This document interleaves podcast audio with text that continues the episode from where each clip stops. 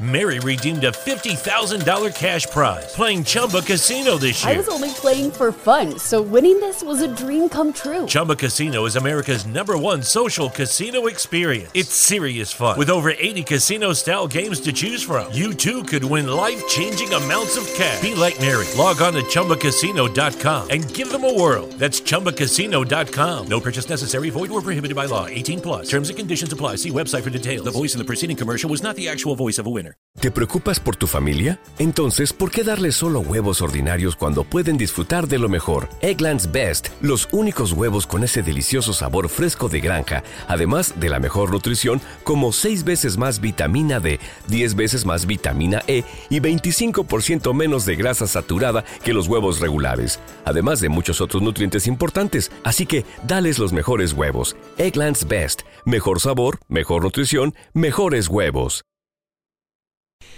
Y sí, esta cuestión del éxito, yo siento que yo funciono mejor con el fracaso. Yo siento que el fracaso saca lo mejor de mí. O sea, es decir, ya sabes, concursar y no ganar un premio, ¿no? O concursar para una beca. En México hay muchas becas literarias y no ganarla. Porque eso te hace sacar la casta, ¿no? Te hace decir, ok, no gané, pero yo sé que puedo, ¿no? O sea, pienso ahora, mi novela está siendo traducida a siete idiomas. Y digo, ¿y lo próximo que escribiré? ¿También? ¿O más?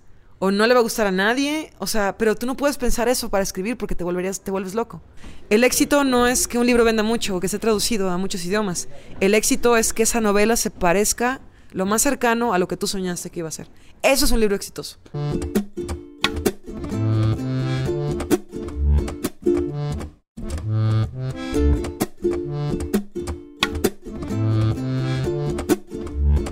Bienvenidos a la no ficción, soy Juan Serrano.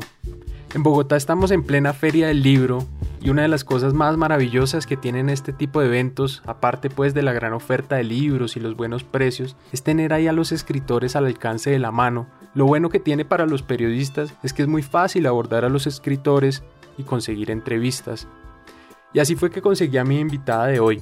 Ella es Fernanda Melchor, es una gran escritora que estuvo en Bogotá hace unos días por la feria y muy amablemente aceptó estar aquí en el podcast.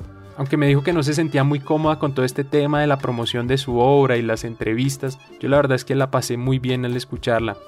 Fernanda vino a presentar su última novela titulada Temporada de Huracanes, que fue catalogada en 2017 como una de las novelas del año en México y está siendo traducida a siete idiomas. Pero bueno, aparte de escribir ficción, Fernanda tiene un libro extraordinario de crónicas que se llama Aquí no es Miami. Ella es periodista, se formó como periodista. Entonces quise hablar con ella un poco para preguntarle esta condición anfibia que ella tiene de, moverse entre las aguas de la ficción y la no ficción, de ser por un lado una novelista, pero por el otro una periodista con un profundo respeto por el oficio periodístico y con una fuerte vocación por salir a la calle, hacer reportería, rastrear pistas en las hemerotecas. Bueno, sin más preámbulos, aquí está la entrevista con Fernanda Melchor. Bueno, Fernanda Melchor está aquí con nosotros en la no ficción. Eh, estamos en la Fundación Gilberto Alzate Avendaño, en plena Feria del Libro. Fernanda es una de las invitadas especiales internacionales a la feria. Es, es un placer tenerte aquí, Fernanda, en la no ficción. Ay, no, al contrario, muchísimas gracias por invitarme, Juan. Es un placer conversar de estos temas. Bueno, Fernanda, lo primero que quiero preguntarte, ya que estamos en el, en el marco de la Filbo 2018, es cómo te la llevas tú con, con las ferias, con, con toda esta faceta de, del escritor que consiste en promocionar su obra. Sí, no muy bien, bueno, es decir... Um, Híjole, sí es como bien complicado porque yo siempre he pensado que el libro que tú sacas es como lo que tú tienes por decir de un tema, ¿no? Entonces, ya el que te pongan a hablar acerca de, ese libro o, que trates como de venderlo y todas estas cosas de promoción y mercadotecnia, a mí sinceramente me incomodan algo. Porque digo, tú trabajas meses, años a veces en un libro, ¿no? Y, realmente lo que tienes que decir está en ese libro. Y tener que hablar del libro ya es, como siempre redundante, ¿no? Y siempre es como un esfuerzo y siempre es... Eh, yo siento que es un riesgo, ¿no? Yo siento que, que me van a escuchar hablar, ¿no? En una mesa y van a decir, esta mujer es una tarada, mejor nunca voy a comprar sus libros, ¿no? Yo preferiría que mi trabajo hablara por mí, ¿no? Pero bueno, desafortunadamente en este medio, tienes que hacer también este tipo de cosas, ¿no? Y de, pero, pero no es una cuestión de soberbia, ¿no? En realidad para mí es una cuestión como de, yo diría hasta de inseguridad, ¿no? O sea, de que yo preferiría que la obra hablara por sí misma, ¿no? Eso que dices me hace pensar, que es una frase que, de Piglia que dice que no le ve sentido a las presentaciones del libro porque lo que, lo que está el libro vale por sí mismo y si hay algo que se le quedó, se lo guarda para, para un segundo libro. Claro, oye, y además, ¿sabes qué me gustaría que fuera como más... En el mundo anglosajón, eh, el, el autor casi nunca habla, sino va y lee parte de su trabajo, ¿no? O sea, ante un, en un foro. Entonces, se me hace que así eh, entra el lector en contacto, ¿no? Y, bueno, ya lo que pueda platicar ya es mínimo, ¿no? Pero el, lector entra en contacto con el material que tú realmente quieres que el, que el, lector conozca. Y bueno, Piglia, ¿no? Piglia, una vez me estaba, estábamos burlando unos amigos este, escritores y yo de, bueno, a veces tienes entrevistas y los fotógrafos quieren fotografiarte leyendo tu libro. ¿No? Y hablábamos de lo ridículo que es eso, ¿no? Y, y, bueno, buscando en la red aparecían fotos de Piglia con su libro. ¿no? Entonces dijimos, bueno, si ni Piglia se salvó de esa de tremenda ridiculez, ¿qué podemos esperar nosotros, los autores menores, ¿no? Bueno, pero es van un poco los gajes. Bueno, tú estás presentando o digamos has llegado a Bogotá con tu novela, tu segunda novela, temporada de Huracanes, editada por Literatura Random House. Pero en, en, en, este año se ha presentado también, publicado en México, la nueva edición de, de Aquí no es Miami, sí. que es la recopilación de crónicas que ya habías publicado con Almadía en compañía con un sello que publica no ficción. Sí, que se llama El Salario del Miedo, sí. sí, exactamente, ¿no? Bueno, pero ese libro aquí no ha llegado. Este, yo esperaría que sí, porque me parece que también entró a este programa de Penguin Random House que se llama... Eh, mapa de, mapa de lenguas. Mapa de lenguas. Siempre pienso en mapa de las estrellas, ¿no? Como en la película de David Cronenberg. Pero no, es mapa de lenguas. Y uh, bueno, se trata como de hacer circular autores latinoamericanos en España y en otros países de Latinoamérica. Ves el gran problema que tenemos de distribución entre nuestros países, que es una pena, ¿no? Porque bueno, no sé, no sé si te pasa a ti, pero a mí, sinceramente, la literatura española actual no me parece muy estimulante. Me gusta muchísimo más lo que se hace en Latinoamérica. Y sin embargo, es bien difícil conseguir libros este, eh, de sellos eh, pequeños argentinos, chilenos, este, colombianos, por supuesto, peruanos, ecuatorianos. Siempre es un esfuerzo muy grande, ¿no? Entonces también, bueno, una de las cosas chidas es venir aquí también a... a, comprar libros y hablar A traerme kilos y kilos de libros. Ahora estoy pensando que voy a tener que botar ropa para poder llevar libros porque ya no me caben en la maleta. Pero esa es una oportunidad así excepcional. Y bueno, sí, en México ahorita tendría que estar este, eh, haciendo la promoción de Aquí Miami, que es este libro de crónicas que publicó en 2013 y que contienen crónicas más o menos escritas entre, bueno, el grueso como entre el 2008 y el 2011, que es cuando explota eh, la violencia del narco en, en, en, la ciudad donde yo nací crecí, que se llama, es el puerto de Veracruz.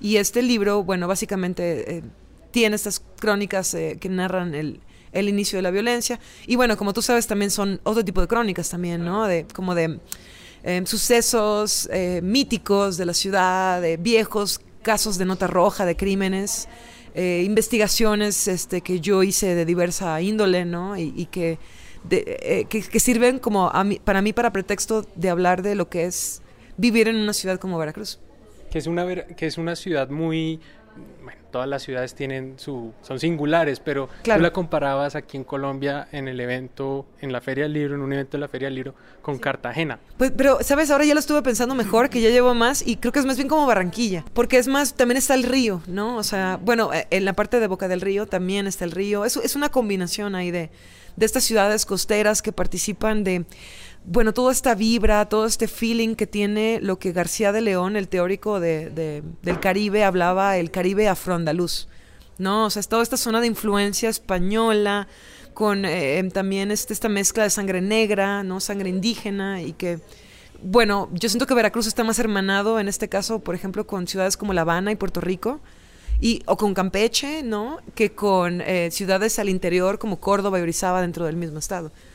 Y, tú, lo, y tú lo describes en, en tu libro, eh, aquí no es Miami, dices en algún momento en alguna crónica que es un territorio donde la oralidad y las historias están a, digamos, brotan de la tierra y que la gente las cuenta de una manera con, con gran virtuosismo y yo supongo que eso es un territorio muy fértil para, para el cronista. Sí, bueno, sí, y además es como muy estimulante porque en Veracruz, yo creo que en todos lados hay historias, ¿no? Es decir, cada, cada, cada ciudad, cada pueblo incluso tiene sus historias y, la, y la gente tiene sus maneras de contarla, ¿no? En el caso particular de Veracruz, ahí se le da como mucho predominio al oral, ¿no? Es una cultura que desdeña el archivo, o sea, que, que no le ve el caso a tener hemerotecas, por ejemplo, este...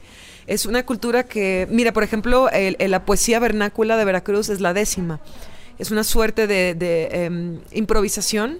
O sea, es como, como raperos, pero del siglo XIX, ¿no? O sea, es decir, eh, se acompaña con, con, con, jarana, con guitarra y, y, los, y las personas improvisan eh, rimas y poemas eh, con esta forma que se llama la décima, ¿no?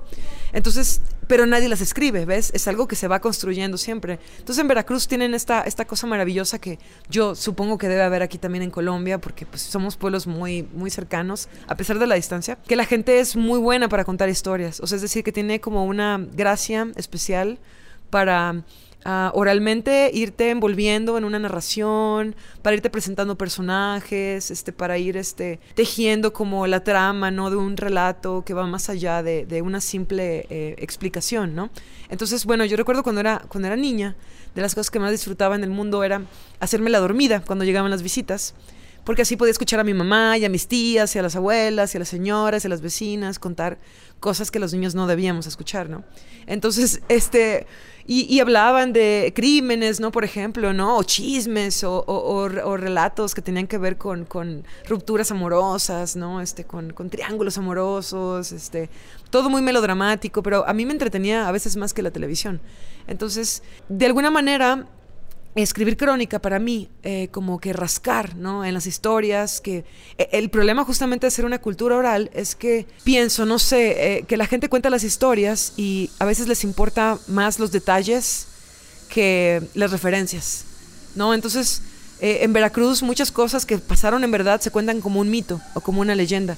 Y nadie, nadie se acuerda de nombres, nadie se acuerda de fechas, nadie se acuerda como de datos concretos, que el periodismo narrativo sí necesita, ¿no? O sea, como datos puntuales que sí necesitas para anclar esa historia en una realidad y en un momento histórico particular. Entonces a veces parte de lo padre de ese trabajo es, pues sí, escuchar a la gente del chisme, pero ir a, buscarlo en, el archivo, ¿no? O sea, ir a buscar en la hemeroteca, ir a los lugares, averiguar las fechas, averiguar los nombres, o sea, ponerles como datos más concretos.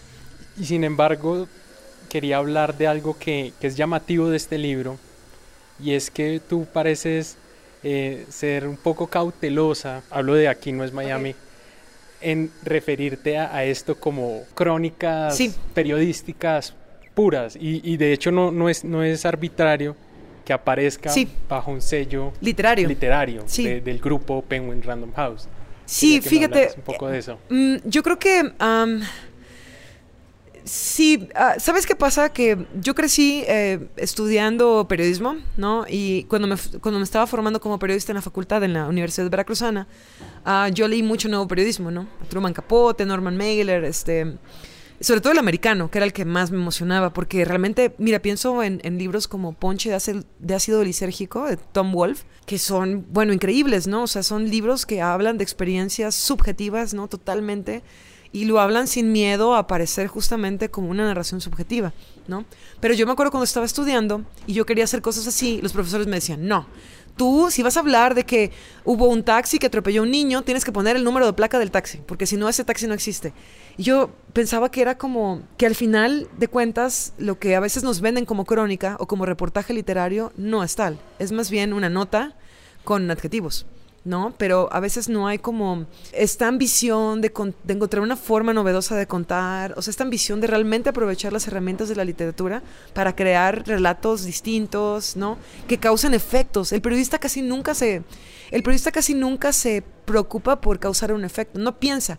Digo, más allá de que del hecho de estar creando un discurso que se pretende verdad para incidir en la sociedad. ¿Ves? No, o sea, un periodista habla de una manifestación porque tiene una, agenda el mismo, ¿no? Su periódico tiene una agenda. Entonces, con esta nota, él construye este discurso que se hace pasar por una verdad y que provoca algo, ¿no? Ya sea indignación en la gente o, o, presión hacia los políticos, ¿no? Pero nunca hablan de un efecto estético, de hacer sentir algo al, al, lector, ¿no? O sea, de, de crear algo con eso.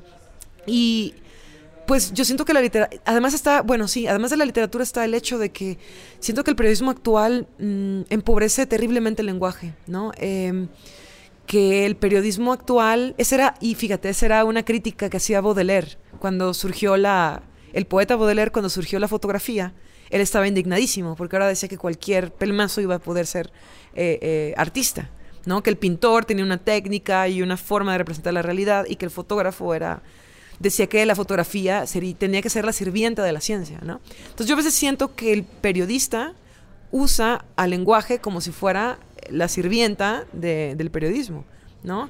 O sea, como que se vuelve el lenguaje nada más un vehículo para transmitir un mensaje, pero no se vuelve un fin en sí mismo, ¿no? Entonces yo también lo que pretendía con estas crónicas era pues darle algo más, ¿no? Es decir, en México sucede que con todo esto, cosa de la violencia, supongo que aquí debe ser lo mismo, eh, ante el aumento de la violencia y ante el predominio del, crimen, ¿no?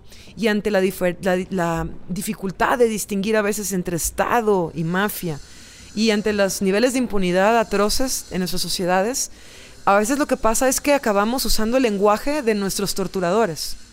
¿Me entiendes? ¿En qué sentido? Mira, por ejemplo, en, en México la nota roja usa los términos que usan los narcos.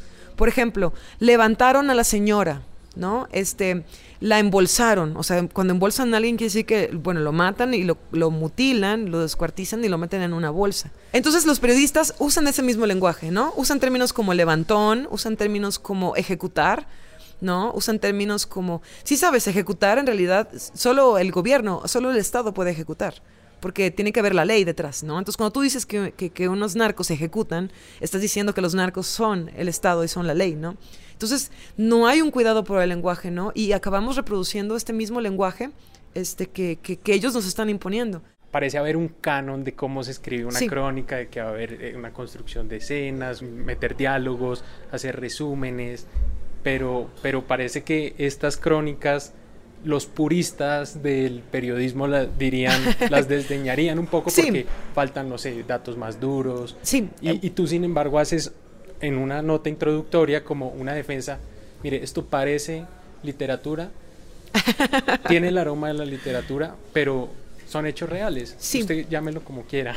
Te, voy a, te voy a confesar algo. La verdad es que el prólogo eh, fue idea de mis editores, de mis primeros editores, que me dijeron, oye Fernanda, este, fíjate que estas crónicas muy padres y todo, pero yo siento que, me dijo mi editor, este, em, eh, Juan Manuel Servín, me dijo Juan Manuel, yo siento que los, los lectores se pueden confundir y que vas a recibir tal vez como uh, críticas de periodistas diciéndote que esto no es crónica, ¿no? Entonces, ¿por qué no escribes un prólogo donde plasmas tu postura, ¿no? Y yo dije, bueno, lo voy a hacer, ¿no? Pero tampoco es así que a mí me enloquece. Y ahora en esta edición yo quise quitar ese prólogo. Yo quería que las historias hablaran por sí mismas. No, pero también mis editores consideraron que era importante que estuviera como esta suerte de, como de carta de principios, ¿no? Y bueno, finalmente, más allá del lenguaje también y más allá de la forma, está el hecho de que la mayor parte de las historias de Kinos Miami son hechos que ningún periodista consideraría ah, noticiosos, porque no hablan del ahora, no hablan de la noticia de esto, ya sabes, ¿no? Eh, eh, de, la pirámide invertida, o sea, son hechos... más hechos privados, como unas crónicas más de carácter íntimo. Subjetivo, de vida cotidiana, digo, porque a mí lo que me interesaba cuando yo estaba, cuando yo empecé a escribir estas crónicas, el asunto era que eran historias de las que nadie estaba hablando, porque bueno, los periódicos o de plano ah, evitaban tocar el tema del narco, ¿no? O se apegaban a la versión oficial del gobierno, o bien cierto tipo de crónica y de periodismo narrativo se enfoca muchísimo como en la visión del sicario, ¿no? Como en la visión de los criminales, ¿no? Y yo decía, pero falta la visión de la gente normal, ¿no? O sea, gente como, pues ya sabes, ¿no? Mi mamá, este, los amigos, los vecinos, la gente de, de a pie de Veracruz. Y yo sentía que se estaban perdiendo muchas historias y yo quería como escribir acerca de lo que era para una persona común y corriente vivir la violencia que bueno, que, que, en Veracruz se sintió como una invasión barbárica, ¿no? Como una invasión zombie, porque realmente fue algo muy súbito que vino a transformar la cara, ¿no? De la, de la ciudad, o sea, su, su carácter y su temperamento.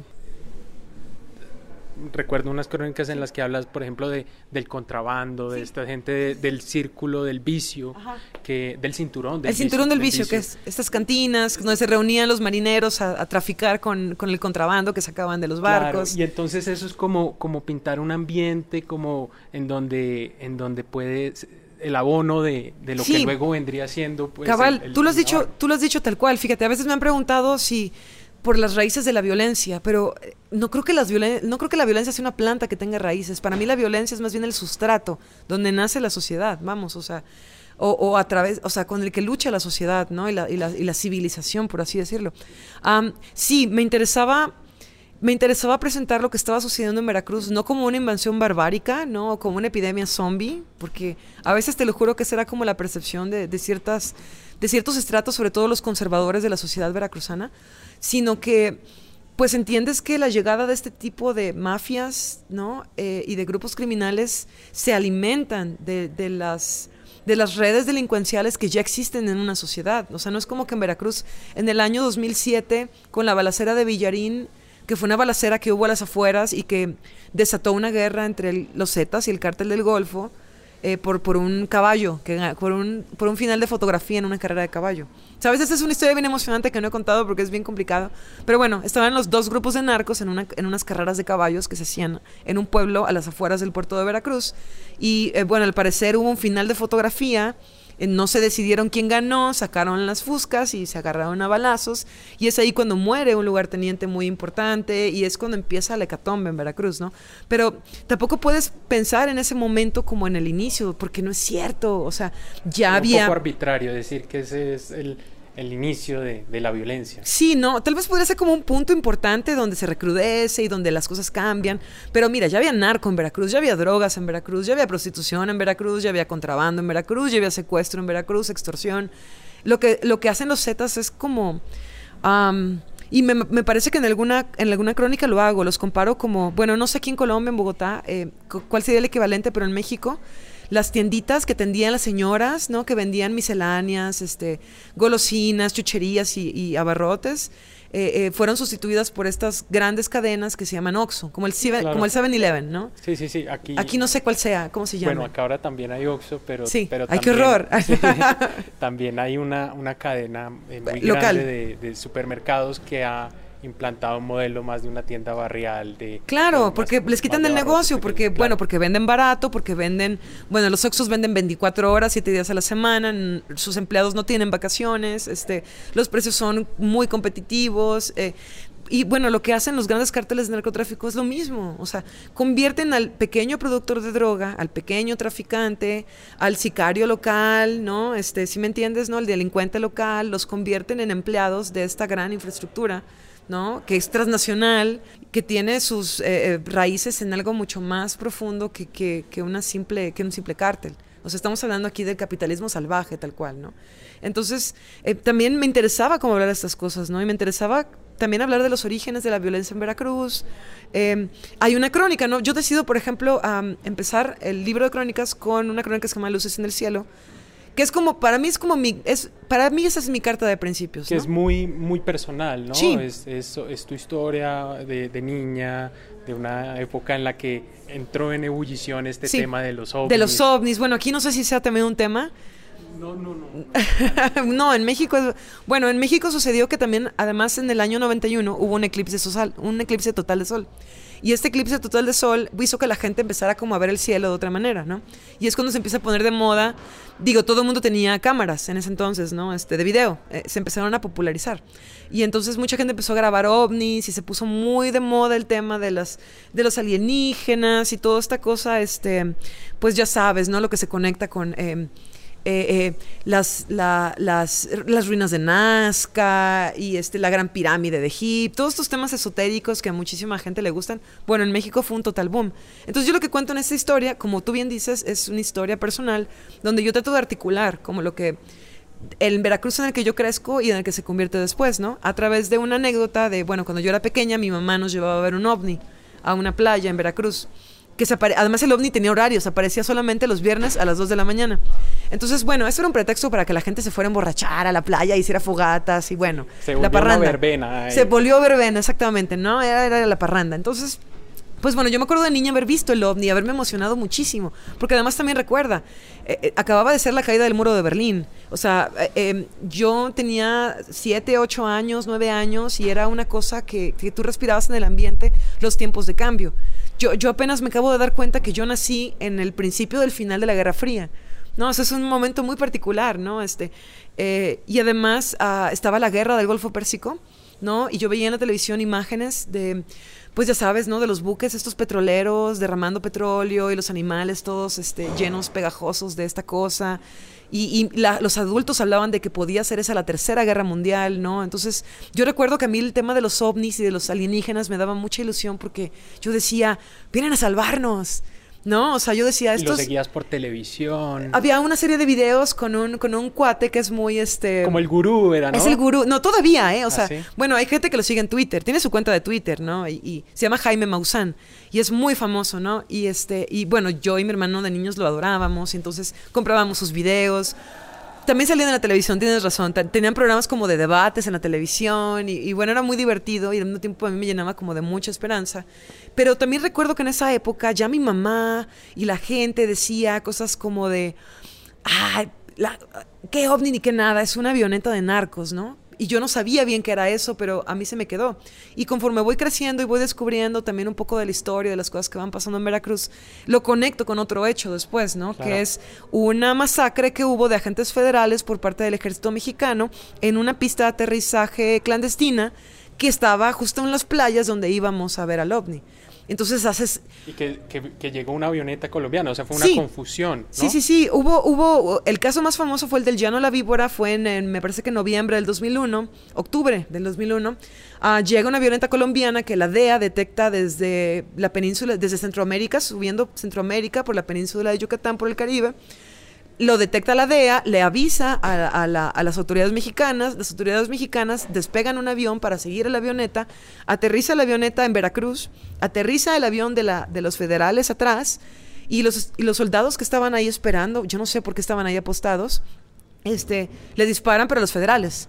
Y los traficantes huyen, que dicen que eran un hombre y una mujer, y dejan ahí tres toneladas de, cocaína, ¿no? En, el año 90, antes de que se hablara de, Ya se hablaba de cárteles en ese entonces en México, pero era otro tipo de, de negocio, ¿no? O sea, era todavía un negocio que se hacía entre colombianos y mexicanos, ¿no? O sea, era algo todavía eh, eh, que, que, bueno, eh, es cuando está la glorificación además del narco, ¿no? Como, como los capos, como estos tipos que, que, que ya sabes, la leyenda, ¿no? De que le, dan, le dan a los pobres, como si fueran Robin Hood, ¿no? O sea, sí venden droga, pero no la venden en México. es para los gringos, que los gringos se envicien y se, y se drogan, ¿no? Y, y, y, además ayudan a las comunidades, ¿no? O sea, como, bueno, durante buena parte y a través de las, estas series como Narcos, ¿no? También han ensalzado la figura de Pablo Escobar, ¿no? O sea, evitando hablar del otro lado, ¿no? Del lado de que pues también fue un asesino, ¿no? Y una persona que vulneró las instituciones, ¿no? Este. Y estas crónicas, Fernanda, no solo tocan temas pues de la violencia o temas más, más personales, más de lo que tú dices, no, a veces no te interesaba tanto esa intersección entre la crónica y la historia con mayúsculas, sino, sino más historias privadas. Pero volviendo a esa introducción y, a esa, y a esa digamos, a esa reivindicación tuya de la crónica y, de ese atrevimiento estilístico en el al, escribir no ficción, me hizo pensar en una, en una cita que alguna vez vi en Facebook, encontré y volví a ella de, de Murakami. No, sé, no sé qué opinión tengas de Murakami, ya me dirás. No soy tan lectora de Murakami, pero, sí. Pero de pronto esta cita sí te vas a sentir identificada y te voy a decir, es lo siguiente. Mi idea era escribir una obra de no ficción sin seguir el dictado de determinados fundamentos o reglas, sino como yo entendía que debía ser. El resultado fue que pisé la cola de los tigres que vigilaban el territorio sagrado de la no ficción. Al principio estaba muy desconcertado, no sospechaba la existencia de ese ambiente y tampoco había caído en la cuenta de que hubiera determinadas reglas para la no ficción y que tuvieran que respetarse con tanto celo. Y, pues a mí esa me hizo pensar mucho eh, al leer tu, tu, libro, volví a eso porque, porque yo siento que, digamos, un, purista y lo que decía ahora era un purista diría, bueno, esto, esto, se esto, no parece, esto no parece crónica, no sigue el estilo. Y la pregunta que te quería hacer es si, si tú has sentido un poco eso que, que le pisaste la cola a estos vigilantes y si hay que liberar a la crónica de ese secuestro que, que, la tienen secuestrada algunas personas o cómo lo ves tú. Sí, bueno, yo creo que solo puedo hablar por México, ¿no? Este, por, por el ambiente en el que yo he estado por ahí alguna vez hubo un blog que se dedicaba como a criticar, bueno, a criticar en el sentido de reseñar libros de no ficción sobre el tema del narco y la violencia en México. Y, ahorita no recuerdo el nombre de, un, periodista eh, que también que dijo algo así como de quien crea que el camino para escribir crónica es como el de Fernanda Melchor está muy equivocado, ¿no? Y él justamente criticaba que yo usara un lenguaje distinto al de los narcos, ¿no? Por ejemplo, él criticaba que yo dijera que a los, a los chicos contratados por los cárteles para vender droga al menudeo, cuando les falta droga, ¿no? Porque la pierden o porque se la meten, ¿no? O porque algo pasa, eh, la primera vez los, los, los tunden con un, literalmente dije, los tunden con un leño en las nalgas, ¿no? Y este cuate estaba ofendidísimo de que yo no hubiera usado el término que es tablear, ¿no? El término que usan los narcos es, le vamos a dar una tabliza, vamos a tablear a fulano.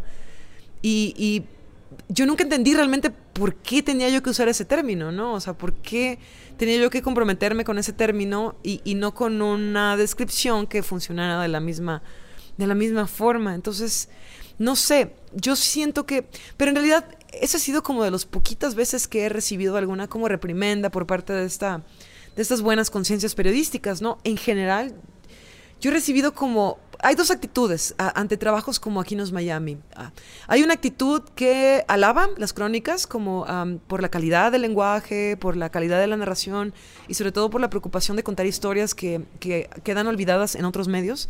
Y hay una segunda actitud que, bueno, creo que me parece la más sensata, que es que me ignoran totalmente, ¿no? O sea, la mayor parte de los periodistas me presenta como escritora y la mayor parte de los escritores me presenta como periodista, ¿no? Entonces siempre estoy como, pero me gusta, como ese gato, ese gatopardismo me gusta porque soy cuando me conviene, ¿no? O sea, en general. ¿Y tú cómo te presentas? Yo como escritora, porque escritora puede ser, o sea, ¿sí me entiendes? Es decir, mira, mi modelo para escribir crónicas después ya ni siquiera era, eh, ni siquiera era Truman Capote. Bueno, ves, a Truman Capote ahora lo acusan de este de... De, meter ficción, de, de, haber, de, haber, inventado datos o haber complementado datos de una manera creativa en lugar de referencial.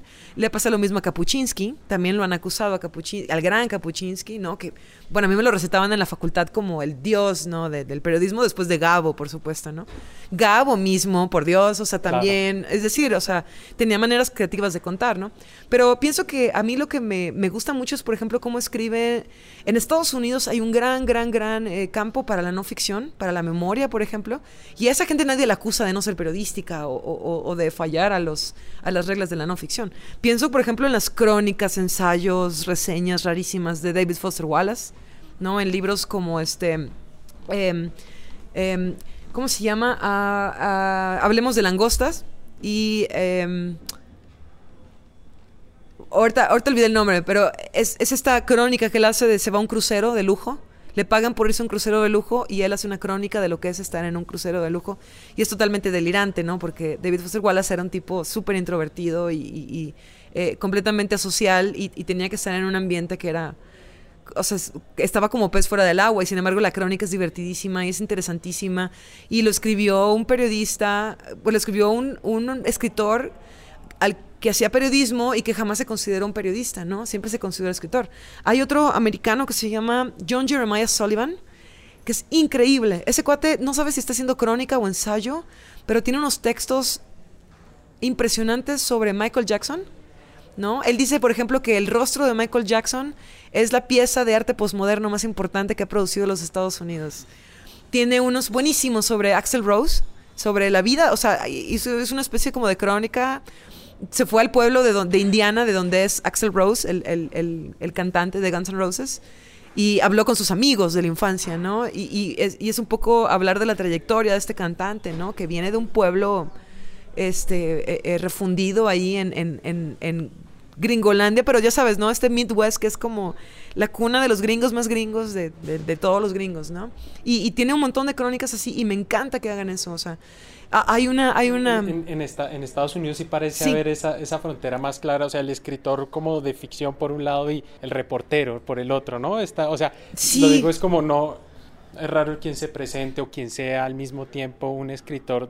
Esos casos Por ejemplo, sí, no, John Jervis Sullivan es periodista, o sea, y, es editor de GQ, de la revista GQ en Estados Unidos, ¿no? Y sin embargo escribe cosas súper íntimas, este, y crónicas que parecería que no le importarían a nadie, ¿no? De historias que, que, que son como totalmente fuera del ámbito, como dices tú hace rato, más, más cercano a lo subjetivo que a esta historia con H mayúscula, ¿no?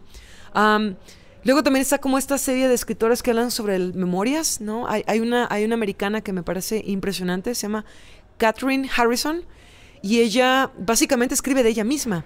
Y tú dices, ay, ¿a quién le pueden, qué, qué, qué, ombliguista debe ser, ¿no? Escribir sobre tu propia vida. Pero ella lo hace de una manera en que resulta sorprendente, con un lenguaje bellísimo, y logra como encontrar lo universal dentro de estas pequeñas y particulares historias, ¿no? Y aquí no, aquí no tenemos esto. Aquí parece que solamente los futbolistas y los este, políticos eh, este, eh, pueden escribir memorias, ¿no? O sea, no hay esa no hay esa, esa preocupación, ¿no? Y no hay esa cultura de escribir memorias, por lo menos en Colombia. No, en México tampoco, en México tampoco la hay. En Estados Unidos es, es muy claro y digamos hay memorias de todos los expresidentes, es, es una cosa muy, muy extendida y que son de, inmenso valor. Tú decías en la introducción, en el prólogo de, creo que la primera edición de Aquí no es Miami, que para ti escribir crónicas fue una suerte de vía de escape, porque tu primera novela no, no marchaba. Y, decías, y decías lo siguiente, decías que, por acá tenía la cita, en aquel entonces, recuerdo, me interesaba la crónica como forma de desahogo, el periodismo narrativo como una escritura que me ahorraba el penoso, agotador proceso de la creación ficticia.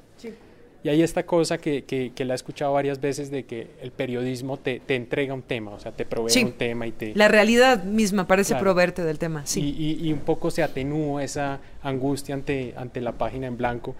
Y, y tú que has escrito ficción y no ficción, Em, yo quería preguntarte justamente eso. ¿Qué es más fácil, si, escribir ficción o no ficción? ¿Y cuáles son los desafíos al escribir una cosa y la otra? Una cosa y la otra. bueno, y te voy a hablar de un caso intermedio además, ¿no? Por ejemplo, la, la, esta, este, esta nueva edición de Aquí no es Miami viene con una crónica, una crónica que no aparecía en la primera edición. Y que, pero sin embargo, que pertenece a ese mismo periodo, ¿no? Esa, esa crónica de, yo debí haberla escrita en 2009, pero nunca pude encontrar la manera de escribirla de una manera que me, que, me pareciera satisfactoria. Ah, tardé 10 años casi en, encontrar la manera adecuada de contar esa, esa crónica.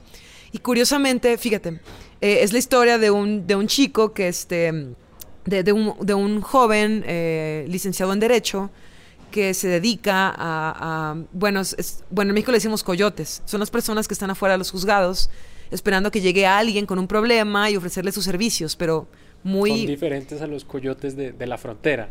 Esos son, sí, esos son traficantes de personas. Sí. no, no, no. Los coyotes que son como los leguleyos y los abogados, es gente que es que te promete que te va a resolver tu problema por tanto dinero, pero a veces no es gente como muy honrada, ¿no? Aquí les llamamos los tinterillos. Tinterillos, exactamente eso es, exactamente. Sí, porque además son, son como figuras menores, ¿no? Este, pero bueno, y están como a la casa siempre de, de estos casos ahí que les caigan, sobre todo casi siempre de gente desesperada, a veces ignorante y a veces pobre, ¿no? Entonces, es un caso de, de, un, de un tinterillo de este tipo, ¿no? Este, que, que se acaba siendo detectado por el radar de los narcos y lo invitan a trabajar para él y él tiene mucho miedo y me cuenta su experiencia, ¿no?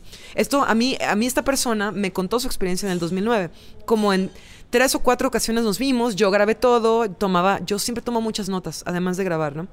Em, y quería contar su historia porque me parece muy interesante y de alguna manera la historia no funcionaba, o sea, yo lo contaba en tercera persona, él como si fuera un personaje, con los datos que me había dado, con lo que yo pude investigar. Yo tenía los papeles, incluso, tenía todo. Él me, él, me, él me proporcionó un montón de material. Y no podía, no me salía. Luego pensé, lo voy a volver una novelita. ¿no? Me gusta como para un cuento largo o una historia pequeña o una novela pequeña, ¿no? Intenté como en durante tres o cuatro años, digo, no, no de trabajo constante, pero como de que lo tomaba y lo dejaba y lo retomaba y así, no lo abandonaba. Y, y nada, ¿no?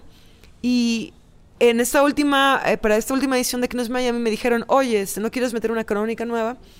Y lo que sucede en Veracruz es que este libro de crónicas de Aquí no es Miami es más o menos lo que pasó hasta el 2011, cuando todavía estaba un gobernador que se llamaba Fidel Herrera Beltrán, que ahora el cabrón está prófugo porque, es decir, o sea, fue, robó como el loco, ¿no? Y es responsable. del tema de que usó... No, ese fue... Eh, como medicina del cáncer. Que dio agua en lugar de quimioterapia a los niños enfermos de cáncer. ¿Ese No, ese es su, ese es su este, sucesor. Su sucesor, que él puso, ¿no? Y todo el mundo votó por Javier Duarte. Javier Duarte es el de la quimioterapia. También, él sí está preso.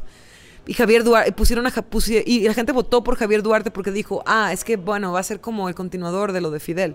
Pero bueno, eh, eh, en realidad lo que pasa es que se va, se va a Fidel Herrera y, y Javier Duarte pues eh, empieza como la desintegración del Estado de Veracruz total, a nivel financiero, a nivel social, a nivel este, de justicia criminal.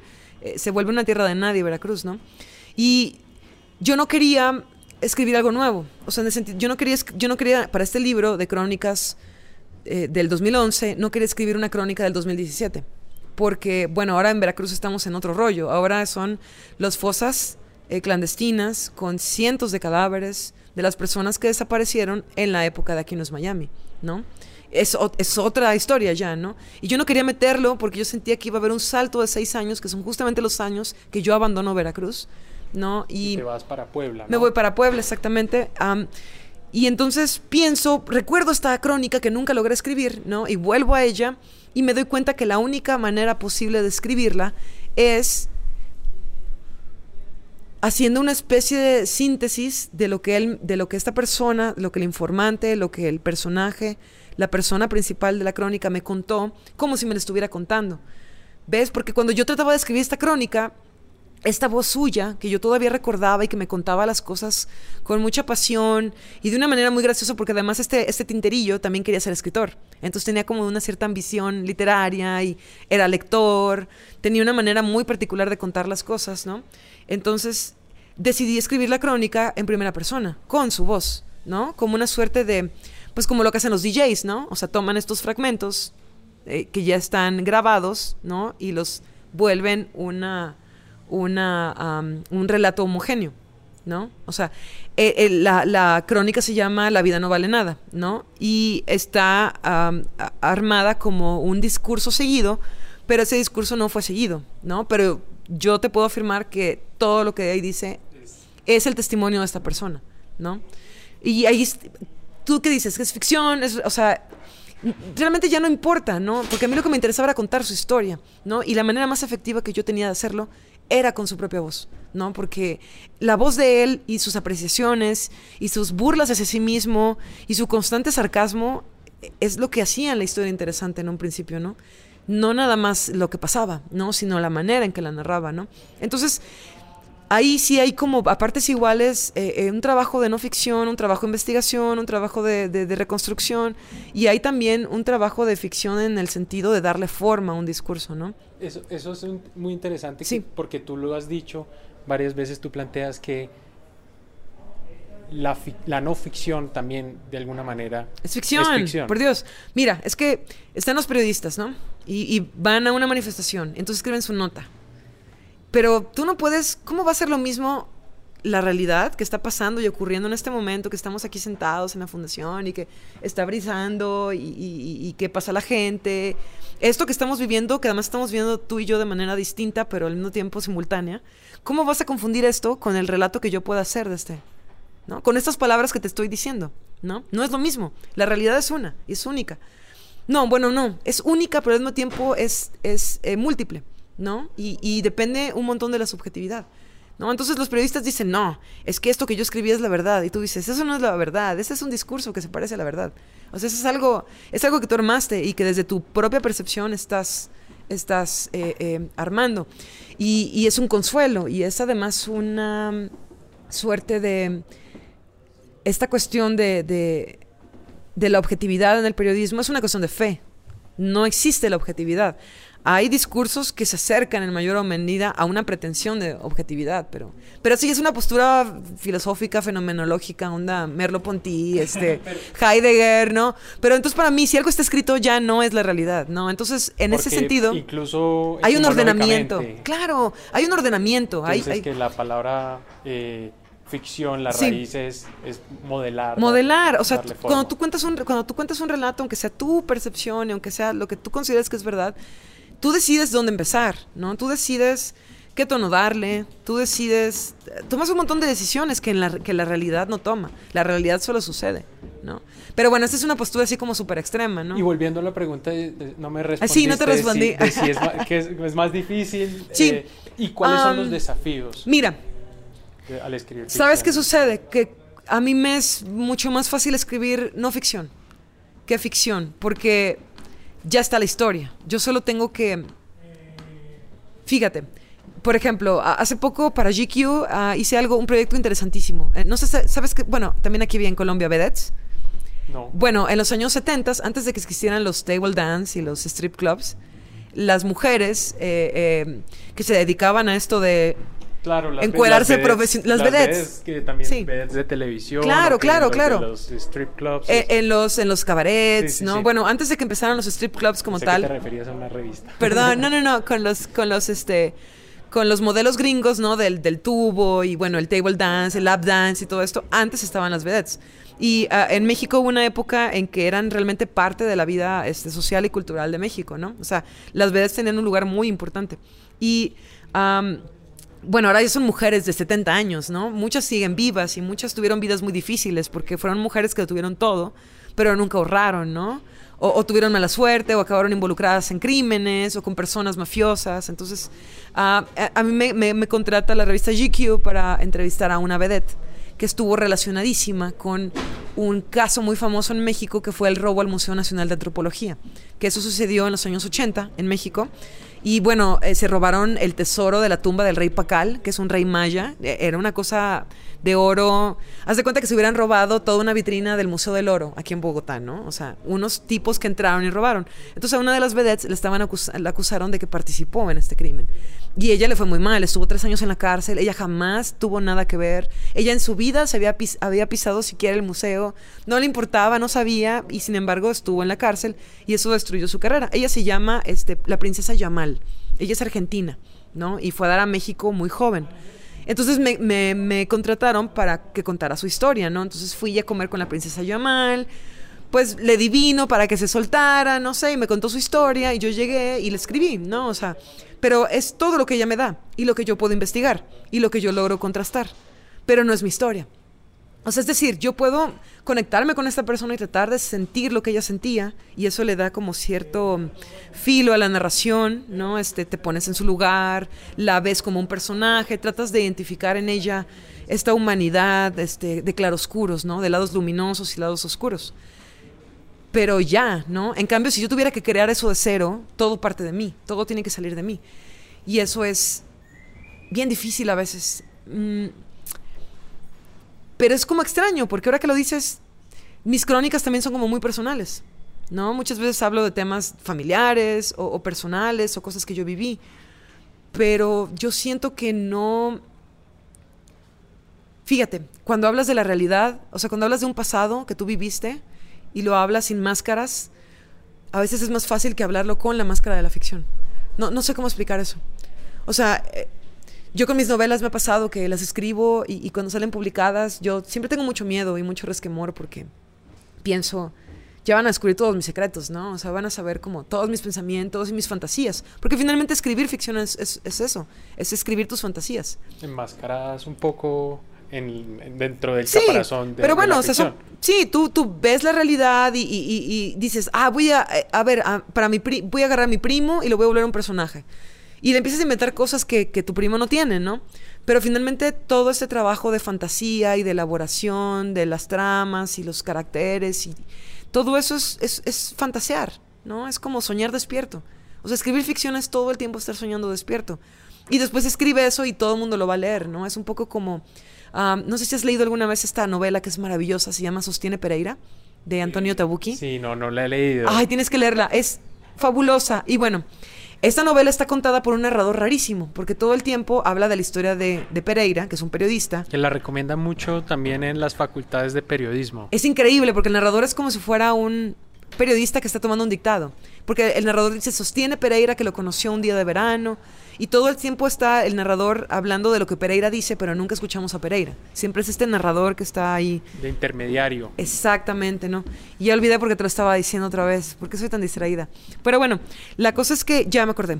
Hay momentos en que este narrador dice, y esa noche Pereira tuvo un sueño. Y fue un sueño hermosísimo. Pero Pereira considera que no tiene nada que ver con la historia y no quiere contártelo, ¿no? Entonces tú te quedas así como de, wow, ¿no? Y entiendes que también en la ficción tiene que haber como estos espacios de silencio donde no puedes contarlo todo y tienes que dejar como una suerte de misterio, ¿no? Y en ese sentido, el que, el, que ni el mismo escritor sepa los sueños de Pereira, o que, o que diga, tal vez Pereira hizo esto por esto, o tal vez lo hizo porque de niño no sé qué, o tal vez lo hizo porque su padre alguna vez le dijo que otra cosa, ¿no? Esa, esa, esa ignorancia le ayuda muchísimo al personaje, lo vuelve humano, porque todos tenemos estos resquicios, ¿no? Que, que, no queremos mostrar. Y el problema es que cuando escribes ficción es justamente lo que muestras, estos huecos, ¿no? Y quisieras no hacerlo, pero al mismo tiempo no puedes evitarlo. Y es bien difícil. Es bien difícil. Es bien difícil la ficción. Sí, muchos periodistas, por muy talentosos que sean em, empuñando la pluma, digo, me, me, la he pasado hablando mal de los periodistas hasta ahora, pero no, en realidad yo tengo muchísimos colegas que respeto. y, y Considero que la, la, labor del diarista y del periodista y de investigación que está ahí poniéndole nombres a los criminales y poniéndole fe, este, fechas y montos a los fraudes de la nación, considero que son esenciales. Y sí hay muchos periodistas que escriben muy bien, ¿no? Pero si te fijas, muchos no le entran a la ficción. Sienten que es que no podrían hacerlo, ¿no? Sienten que es como demasiado. Entonces, bueno, funciona de esta manera. Cuando yo empecé a escribir crónica, yo quería escribir una novela una novela que hablara como de las cosas que yo viví de adolescente y las cosas que amigos de mi edad vivían y como un poco hablar de lo que es ser muy joven y sentir que no tienes futuro y, sentir que tampoco puedes volver atrás a la infancia porque eso ya acabó, pero te sientes como en un acantilado, ¿no? Como que al frente no hay nada y tampoco puedes volver y, y es una situación muy, muy particular, pero no podía. Entonces me di cuenta que escribiendo crónica lo que estaba haciendo era a hacer como, una, como, como cuando vas al gimnasio y haces pesas, haces músculo. Yo estaba haciendo músculo narrativo, contando historias, ¿no? Y después, cuando quería contar ficción, lo que empecé a hacer fue, a ver, haz de cuenta que lo que tú fantaseas, alguien te lo está contando, ¿no? Haz de cuenta que tú eres un, que tú estás escribiendo crónica, ¿no? Pero invéntate todo lo demás, ¿no? Y, y, así me funcionó. Y, y, mi primera novela tiene este aire como, como croniquesco, ¿no? Porque es la vida de cuatro chicos en un solo día y cada capítulo es, bueno, uno de los chicos desde un punto de vista y está escrito uh, con un narrador que simula todo suceder en tiempo real.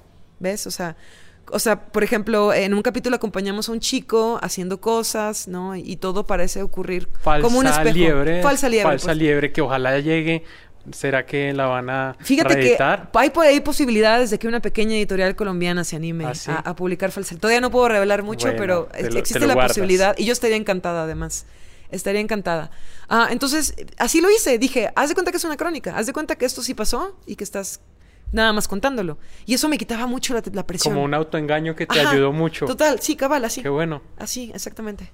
Me llama mucho la atención, te lo escuché el otro día, que eh, la génesis de temporadas de huracanes, y ya hablemos un poco sí. de esta novela que ha sido un éxito total el año pasado no. y no de verdad no es ha sido pues las reseñas son son magníficas y ha sido muy elogiada que también te quiero preguntar un poco sobre eso pero decías tú el otro día en un evento que lo que desencadenó esta novela es un, una noticia que tuviste en un periódico y, y a mí me llama mucho la atención eh, también compré en la feria del libro otros dos libros sí de Jorge Volpi, mexicano, Ajá. su ah, nueva claro, novela. Eh, la que ganó el premio Alfaguara, por claro, supuesto. Una novela criminal que también él la cataloga como una novela sin ficción y entonces sí. hizo todo un trabajo de, de, de, reportería, de investigación, de merotecas, de búsqueda en archivos y también compré la nueva novela de Laura Restrepo que estuvo sí. en un panel contigo, Los sí, Divinos. También basada en un caso. También basada en un caso, pero en su caso fue distinto porque lo que desencadenó fue, bueno, fue un caso muy sonado. Que acaba Colombia. de ser, ¿no? El año. Hace poco más de un año sí. fue un, un, pues un, un crimen horrendo de una, de chica. una niña, eh, en fin. es de Juliana Zamboni. Bueno, es un caso eh, tremendo, horrible. Pero me llamó mucho la atención y es que en una entrevista ya le preguntaron, eh, sin embargo, decidiste hacer esto como una novela eh, de ficción. Ella dice, sí, en realidad, pues mi, mi territorio es, es la ficción, yo no miré expedientes, yo simplemente utilicé ese hecho como, como el, lo que desencadenó, el detonante de, de, la ficción, porque yo sentía que a través también de, de la ficción podía explorar eh, la pregunta de, por qué sucedió este crimen tan, tan horrendo. Sí. Y, y, tú decías algo similar también con este libro, decías eh, que temporada de huracanes, aunque parte de un hecho eh, verídico que sucedió, eh, pues sentías que la ficción podía eh, un poco remover esas capas Sí. y, e indagar más. A mí, a mí me, me causa mucha curiosidad y digamos, no, no lo hago como, como reproche ni nada, sino simplemente, no como este, este escritor que, Sí. que devora realidad, pero, pero que al mismo tiempo la, la abandona al, al escribir. Sí, totalmente. Bueno, es que además todos nos alimentamos de la realidad, ¿no? O sea, eh, mira, como cronista incluso hay veces que tú tienes que moderar la realidad. Es decir, eh, a veces no metes todos los elementos porque a veces la realidad es tan pinche loca que si tú lo escribes tal cual, todos te van a decir, te lo inventaste, es demasiado, eso no pasa en la realidad. Pero en la realidad pasan cosas muy extrañas. O sea, tiene. un- Y, y bueno, decía Lacan, ¿no? Que la, que la verdad tiene forma de ficción al mismo tiempo, ¿no? Es decir, hay muchas veces en que la investigación periodística, la entrevista, solo te permite llegar hasta ciertas capas. Pero hay cosas que, las que tú no puedes penetrar, tú no puedes penetrar el alma eh, eh, preguntándole a las personas, ¿no? O sea, volvemos a Truman Capote otra vez con la sangre fría, ¿no? Le acusan de haber eh, eh, como haber afirmado cosas que tal vez no tienen una manera de comprobarse, ¿no? Pero cómo llegar al, al fondo de una personalidad, ¿no? O sea, cómo llegar al fondo de, de una esencia, de un humano. Eh, yo a veces sí pensé, alguna vez pensé, dije, voy a hacer una novela de realidad, es con este caso. Ah, en, en- en un pueblo se pierde una persona, el hermano reporta la desaparición de una persona, de un hombre que se dedicaba a hacer brujerías, o sea, era el brujo del pueblo. Y eh, eh, buscando al tipo encuentran su cadáver en un canal de riego y los investigadores, o sea, los policías, eh, le dicen al periodista que el principal sospechoso es un chico que era amante de este tipo, ¿no?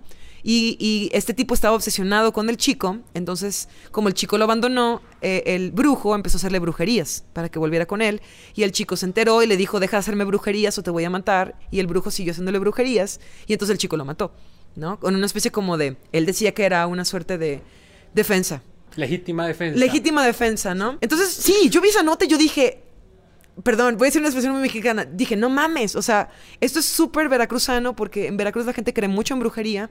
Realmente, a pesar de ser católicos, recurren a, a los amarres y los maleficios y es algo muy, muy, muy común en Veracruz. Y además yo decía, pero ¿por qué el periodista escribe esto? O sea, ¿a él le consta? O sea, ¿quién, le di ¿quién dijo? O sea, ¿de dónde sacaron esa historia? ¿La dijo el asesino confesando ante la policía? ¿Lo dijeron los policías que conocían la historia del, en el pueblo, que era ya sabido que estos dos hombres tenían amoríos, ¿no?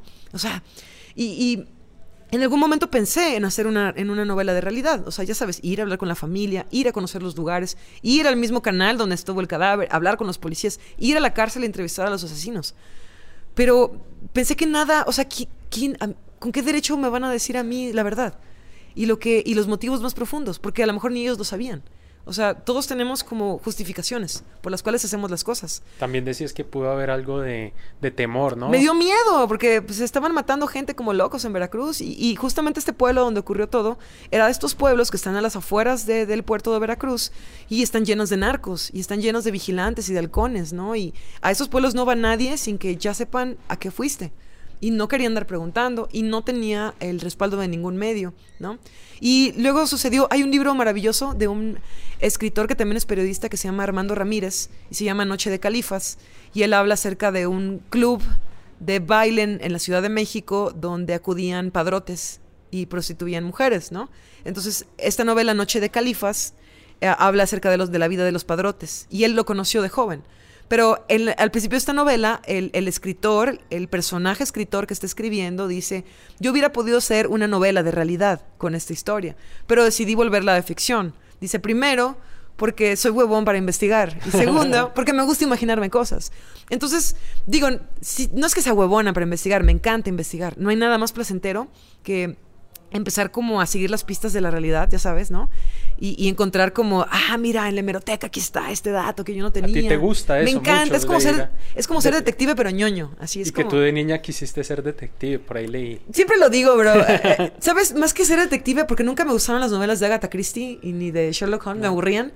Me, yo veía programas como los X-Files, ¿no? O como es, es los, ¿cómo le pusieron aquí? Bueno, en México era los, Sí, los, los, eh, los archivos expedientes X. los- en México era los expedientes secretos X, porque no nada más eran expedientes X, eran secretos, así se llamaba. Ahora me haces dudar de cuál era Sí, la traducción. bueno, no sé, los expedientes secretos X y am, El silencio de los inocentes. ¿Ves? Yo quería ser Dana Scully y, y Clarice Starling, ¿no? Quería ser al mismo tiempo una mujer de acción y una científica, ¿no? O sea, eso era, no, eso era lo que me mataba, ¿no? Entonces, ser periodista es lo más parecido que he podido lograr ser una mujer de acción y, y además, ya sabes, una investigadora, ¿no? Una... Y sí, lo que pasó fue eso, ¿no? Entonces yo pienso que tal vez me consolé, eh, no es que sea huevona, es que, o floja, como decimos en México, decimos huevón, sino que más bien sí era muy difícil hacerlo, sí hubiera sido un riesgo demasiado grande y nada me garantizaba que hubiera podido llegar a donde yo quería, ¿no? Entonces acudí a la ficción porque la ficción sí me iba a hacer llegar a donde yo quería. Dices como que la ficción, la no ficción llega hasta, hasta un límite en el cual ya acabar más allá Sí. es muy difícil. Ya es especular, es, es vol- es- volvemos, es ficción, ¿no? Entonces mejor decir, bueno, voy a llegar hasta este nivel con la no ficción, pero yo quiero llegar a este nivel, pues ya me voy con la ficción. Pero y además es que Temporada de Huracanes es, es un libro de un atrevimiento estilístico grandísimo. Es, es un coro de voces, no es lineal, Sí. pasas de la, de- del narrador omnisciente a la Sí. primera persona. Mi pregunta es si un libro Sí. de, este, de estas características podría ser basado puramente en realidad. Yo creo que es muy difícil. ¿Tú qué opinas? Totalmente, ¿no? Porque, pero al mismo tiempo sí, bu- bueno, tal vez sí, tal vez si tratara de mí, si hubiera sido como una suerte de, de memoria, autoficción. Claro. Porque pues tú puedes sondear dentro de ti, pero ¿hasta dónde puedes llegar en la psique de alguien más, no? O sea, ¿hasta dónde tienes derecho de hacerlo también, no? Mira, hay cronistas excepcionales que lo logran hasta cierto punto. Pienso en Leila Guerriero y pienso en esta maravilla de libro que se llama Una historia sencilla Que es buenísimo. que es buenísimo. Mira, una vez yo me, me encargaron reseñarlo para Letras Libres en México, ¿no? Entonces me mandan el libro y yo leo la contraportada y yo digo, qué bodrio. O sea, porque se trata de. Dice algo así como de que es eh, eh, un tipo que quiere ser campeón de baile regional argentino. Del malambo, Del malambo, sí. ¿no?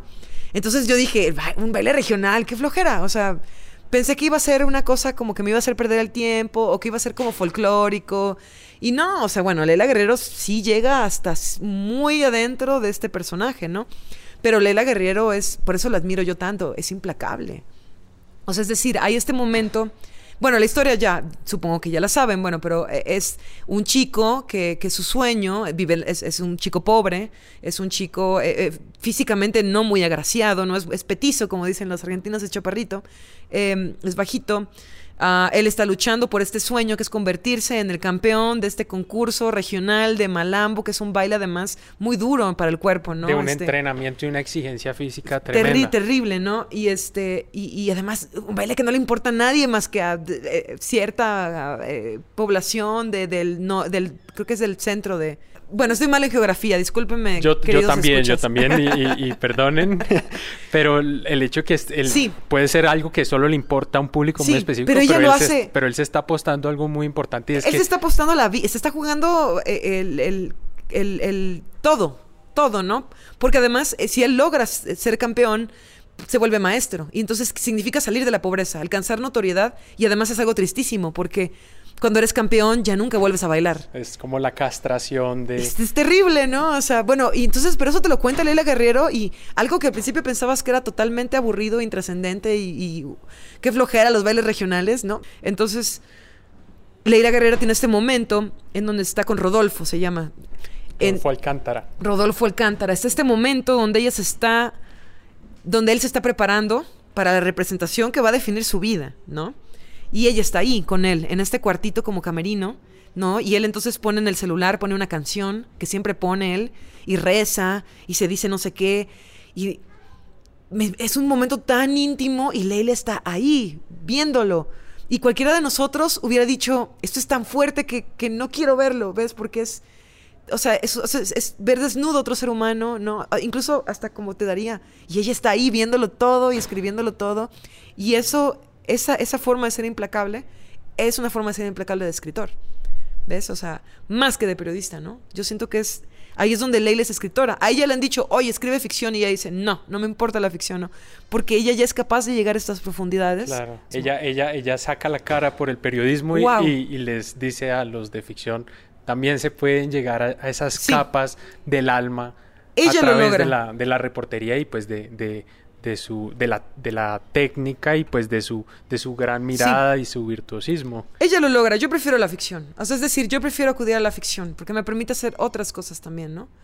Am, sí, sobre todo, y, y sobre todo el tema del peligro, ¿no? O sea, sobre todo el tema de que, pues, mm, es decir, era ir a un lugar que es conocido por sus feminicidios, este, por la presencia del narco, entonces, pues sí, como decimos en México, le saqué, ¿no? Este, y sin embargo, después me consolé pensando que la ficción me iba a dar como una profundidad que adicional, que ¿no? A vas esta. a tener si lo hubieras hecho una novela sin ficción. Ya para terminar, Fernanda, y muchas gracias por, por todo tu tiempo, te quería preguntar por, por ese éxito que has tenido con temporada de huracanes. Ha sido un libro entre las listas de los mejores del año en México, reseñado por en el New York Times en español. Y, y lo, que, lo que más me genera curiosidad es ese salto de estar publicando en una editorial pequeña, con una distribución muy limitada, que no llega a otros países, ¿no? Y ahora es como este proceso de internacionalización de tu obra, que te invitan a las ferias en Bogotá, en Lima. Voy a ir a Lima, Y, y voy a ir a Chicago. este Chicago, año. bueno, ¿qué otros lugares? El próximo año tengo que ir a Europa porque sale en Alemania, sale en Francia, ahora sale en Italia, ya hay claro, entonces- traducciones. Entonces, eso es como, como estar experimentando esa, esa fama literaria que siempre es una fama relativa, Sí, sobre todo en, sí. en nuestros países, que es una fama como, como medio de profesor universitario, ¿no? Como, pero, pero que en todo caso, pues, es una fama al fin y al cabo y y cómo lidias con eso y si porque no facilita el trabajo de la fama no, No, hace no. que la siguiente eh, proyecto vaya a ser el siguiente proyecto vaya a ser más fácil o que tengas el éxito garantizado en Claro. tu siguiente eh, libro Sí, sí, es, es complicado. Hace, hace poco un colega periodista muy joven me decía, este, escritor también, Juan Eduardo Flores, me decía, oye, porque me vio firmar libros. De que, o sea, hice una presentación y firmé libros y entonces me dice, oye, y ya te reconocen en la calle, me dice. Y yo le digo, soy escritora, no periodista, cabrón. O sea, eso no va a pasar nunca. Bueno, tal vez a cierto punto, ¿no? Pero siempre es con cierta gente. Es decir, el éxito de un escritor siempre es muy limitado. Sobre todo un escritor literario, ¿no? Y sobre todo un escritor literario que toca temas como muy eh, rudos, que no escribe como libros para todo el mundo, ¿ves? O sea, que, que, que no piensa tanto en términos de productos, ¿no? Sino como de obras. Qué, qué soberbio suena eso, pero en realidad a mí me interesa mucho que cada libro que yo voy a publicar, que yo he publicado, sea como lo mejor que yo pude haber hecho, ¿no? O como, como que sea lo más parecido a la idea que yo tengo de lo que puede ser la novela que yo puedo escribir. Porque nunca es la novela que tú, que tú, que tú quieres escribir, ¿ves? O sea, siempre tienes esta impresión de lo que quieres ocasionar el lector y a veces logras acercarte, pero nunca es... Siempre es como algo platónico, ¿ves? siempre como Ajá. aquí decimos en Colombia falta el centavo para el peso Exactamente, bueno. Siempre falta el centavo para el peso, ¿no? Y, y sí, esta cuestión del éxito, yo siento que yo funciono mejor con el fracaso. Yo siento que el fracaso saca lo mejor de mí. O sea, es decir, ya sabes, concursar y no ganar un premio, ¿no? O concursar para una beca. En México hay muchas becas literarias y no ganarla. Porque eso te hace sacar la casta, ¿no? Te hace decir, ok, no gané, pero yo sé que puedo, ¿no? O sea, yo, yo sé que lo que escribo, que tengo algo que contar y que sé cómo contarlo y que lo voy a lograr. Pero a veces el éxito es como... Te da la impresión de que tienes que mantenerlo a toda costa, ¿no? Y empiezas a, empiezas a pensar en hacer barbaridad y media por mantener el éxito. Pienso ahora, mi novela está siendo traducida a siete idiomas. Y digo, ¿y lo próximo que escribiré? ¿También? ¿O más? ¿O no le va a gustar a nadie? O sea, pero tú no puedes pensar eso para escribir porque te volverías, te vuelves loco. y tienes miedo Sí, de no dar la talla No, ¿sabes qué pienso? Que necesito como. Necesito como silencio. ¿No? Eso es lo que necesito en este momento. Que no me dan las ferias y que no me da la promoción y que no me dan los viajes y que necesito un poco de silencio para sentarme y enamorarme del próximo proyecto que quiero hacer. Por silencio, ¿a qué te refieres? ¿Como aislarte? Aislamiento. Pienso como bajarle a las redes sociales, dejar de, de acudir a cosas así como de escritores, este más bien ponerme a trabajar, pero... De atender invitaciones para podcast. Para, para entrevistar, eh, todo eso, ¿no? Este... Y en realidad no me siento tan presionada porque, ¿sabes? A pesar de los temas que son rudos y de que escribir, y que escribir ficción siempre, pues ya lo estuvimos hablando, ¿no? Siempre es como una suerte de exponerte y de desnudarte y hay este elemento de incomodidad y de miedo y de inseguridad. A pesar de todo, yo disfruto muchísimo escribir, ¿no? Entonces, eso es algo que siempre me ha salvado. O sea, que quiero escribir algo que disfruto escribir. Y sé que si yo lo disfruto y que estoy contenta con ello, va a ser algo que va a valer la pena. El éxito es relativo. El éxito no es que un libro venda mucho o que esté traducido a muchos idiomas. El éxito es que esa novela se parezca lo más cercano a lo que tú soñaste que iba a ser. Eso es un libro exitoso, ¿no? Pues, Fernanda, muchas gracias por, por atender esta invitación y, y, nada, felicitaciones por esos dos grandes libros que, que, has publicado. Espero leer, ojalá llegue con esa editorial que no nos has dicho, su eh, edición colombiana de tu primera novela. De Falsa y... Liebre, sí. No, pues muchísimas gracias, Juan. Ha sido un gran placer estar aquí charlando contigo. Bueno, y esto fue todo por hoy en la no ficción. La verdad es que fue un placer haber podido hablar con Fernanda. Mi recomendación sobre todo es que la lean, que busquen sus libros, su libro de crónicas es extraordinario. Esa novela temporada de huracanes a ojo cerrado, les garantizo que les va a conmover, les va a emocionar, les va a encantar. Nos vemos en una próxima ocasión en la no ficción. Gracias por escucharnos.